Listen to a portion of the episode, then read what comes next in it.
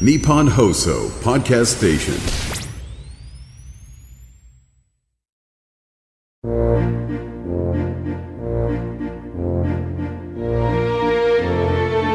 ここは東京有楽町の某所木曜の夜8時40分になると入り口が突如現れるというちょっぴり不思議な空間にあるアニメサークルここは代表を務める中川翔子さんが声優さんをお迎えしてお仕事やプライベートなお話を聞いたり時には素敵なお声でささやいてもらう夢のような場所なのです。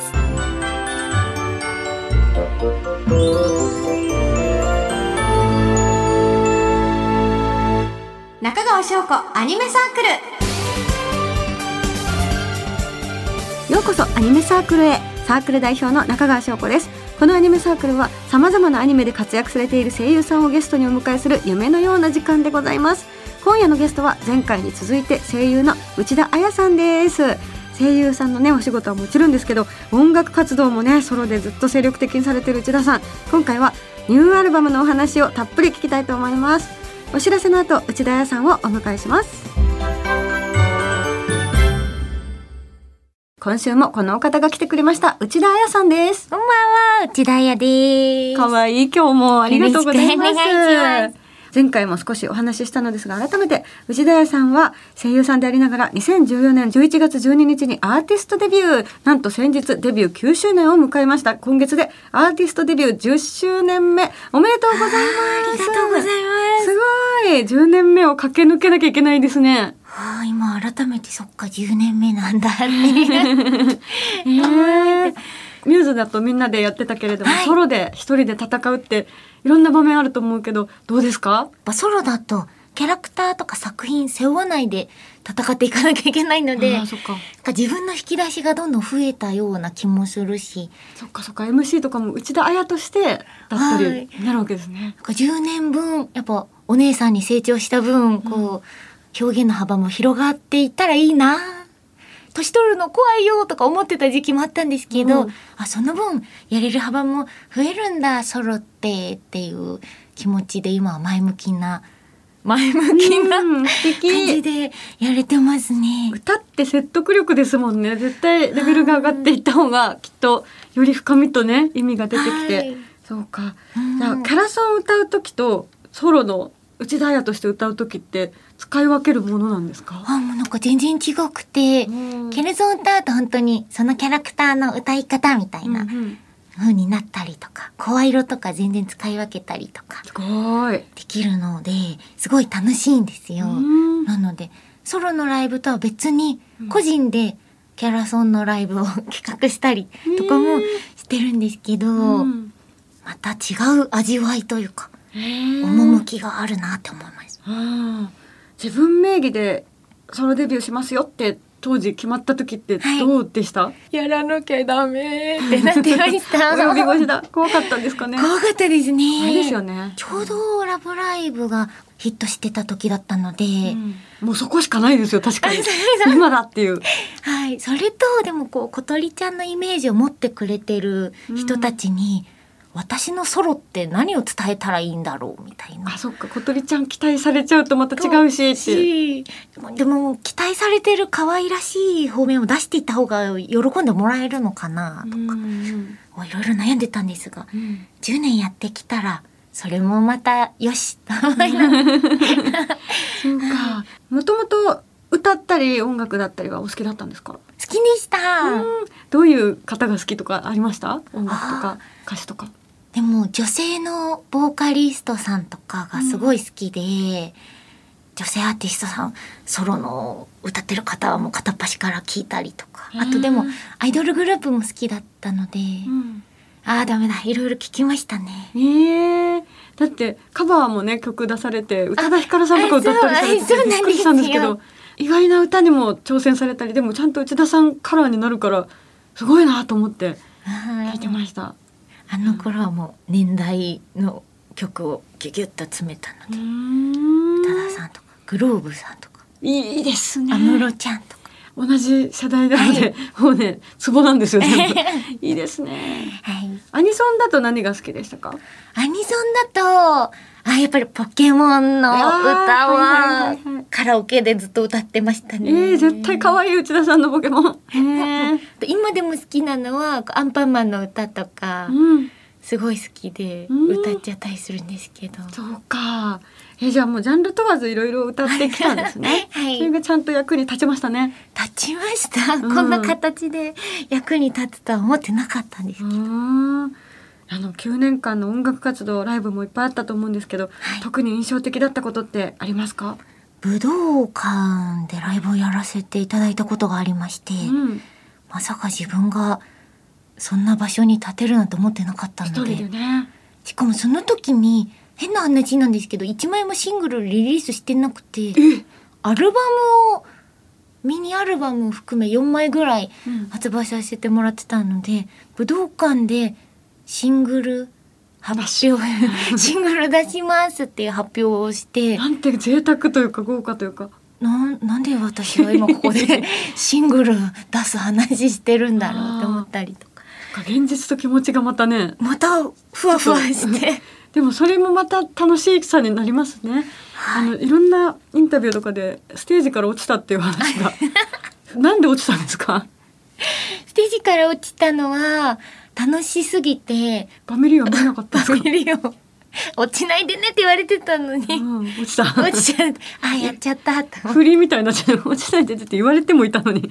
えなんですー武道館と東京ドームどっち緊張しました？武道館の方が緊張しましたああ、そっかみんなとじゃなくて一人でだと。一人であと34曲歌う予定だったのでえー、その時に出てたアルバムの曲を全部歌おうっていえうーコンセプトを自分で立てちゃったんですけどあーリハとか大変だ。乗り切れるかがちょっと不安でしたうんライブの日とかってなんか私って食欲なくなっちゃうんですけど何とか食べます？ライブの日。私食欲がなくなることがあんまりなくて。おいいですね。メンタルの強さが。でも食べ過ぎちゃうと眠くなっちゃったりして そこのバランスが難しすぎて、うん。やっぱりあのエネルギーゼリーみたいなのをうんうんうん合間にチューチューしてます。うーん。自分のちょうどいいものを探すの大変ですよね。大変ですよね。心も体も全部元気じゃないとできないし。はい。あとはそのライブ中じゃなくて普通にすごい好きな食べ物ってあります？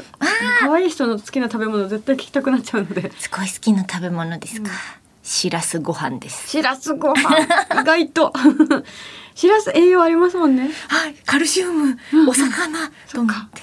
へえヘルシーだしなんか一匹一匹が偉いよなって思いますよね。ご飯に乗ってると。絶対あのパックがこう溝み溝がいっぱいついてるパックだと、なかなか出てこなくて全員。はいはい。溝に引っかかっちゃってるやつとかね。かわいそうってなりますよね。優しいですね。ちゃんと多分一匹残らず食べてあげてるんだと思います。そして11月8日にはニューアルバム「ミュージックもリリースされておめでとうございます。ありがとうございます。こちらはどんな新しいアルバムになりましたか？はい、これがなんと4年ぶりのアルバムになっておりまして、コロナ禍でやっぱり制作とかリリースとかストップしちゃってたので、コロナ前の楽曲とコロナ禍にちょっとずつ制作してきた曲が1枚のアルバムに入っているので、コロナ禍で感じたことを歌った曲と、何も知らずに楽しかった時のあの頃の曲が織り交ざっていて感慨深い一枚になっているというか。今聞くとあの曲も違う聞こえ方をしたりするんじゃないかなみたいな。改めて4年ぶりに出せた今ちょっとみんな元気に慣れてきた頃なので、これを聞いてより元気出してほしいなみたいな。満を持してっていう感じありますね今のタイミングって、はい。うーん。はい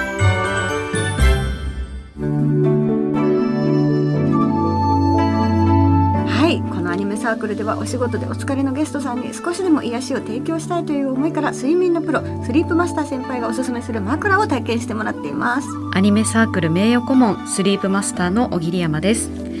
内田さん、睡眠に関して何かお悩みはありますか？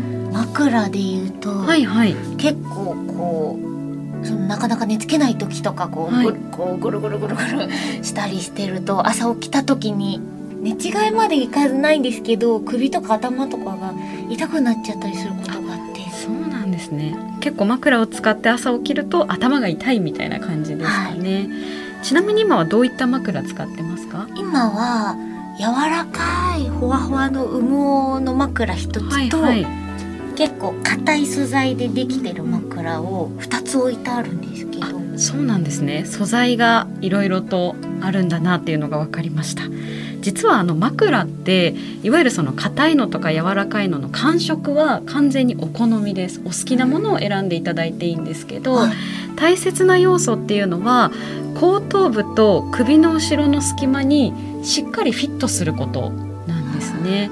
なので人の頭って必ず真ん中に体の真ん中にあるのでここの隙間首の後ろの隙間が必ず生まれてますこれが横になった時にもあるのでこれを隙間を埋めてあげるフィットしてくれる枕が大事です。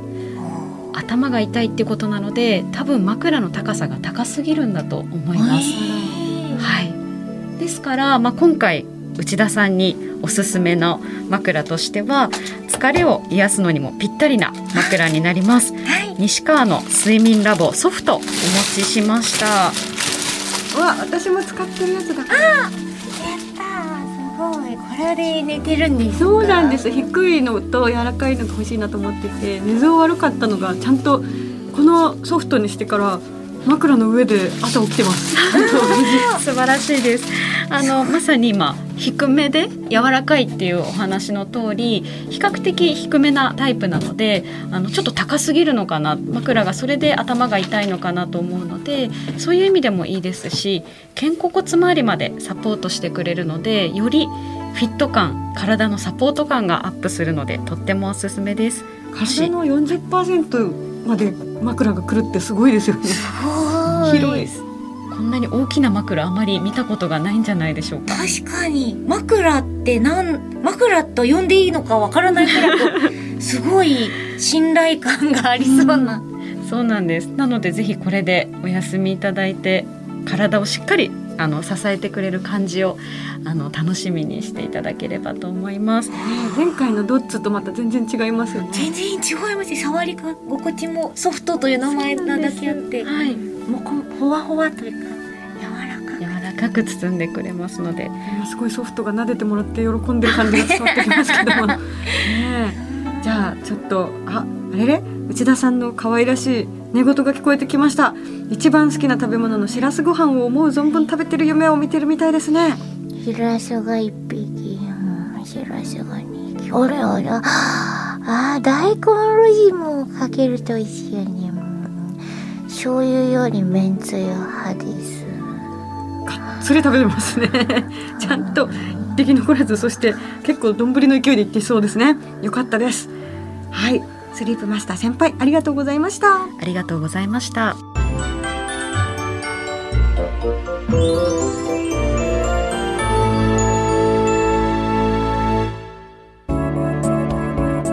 さあエンディングです。内田彩さんも目が覚めたみたいです、はい。なんかすっきりした気がします。よかったソフト。バシッと決まりましたねさあここで内田彩さんからお知らせはありますか？はい。ニューアルバムミュージックが11月8日にリリースされました。たくさん聴いてくださいね。てんこ盛りのね久々のアルバム思いっきり楽しみたいと思います、そして中川翔子からもお知らせですニューシングル65535 11月1日にリリースしました現在放送中のテレビアニメ16ビットセンセーションアナザーレイヤーのオープニングになっていますそして来年の1月7日日曜日に東京ガーデンシアターで開催されるアニプレックス 20th アニバーサリーイベントサンクスに出演させていただきます。さあ2回にわたってゲストでお越しいただきました。あの豚汁をよく作るって話を聞いて、はい。なんかすごい美味しそうだなって前回思ってます。ね内田彩さん大好きです。ありがとうございました。ありがとうございました。ここまでのお相手は中川翔子と内田彩でした。バイバイ。バイバイ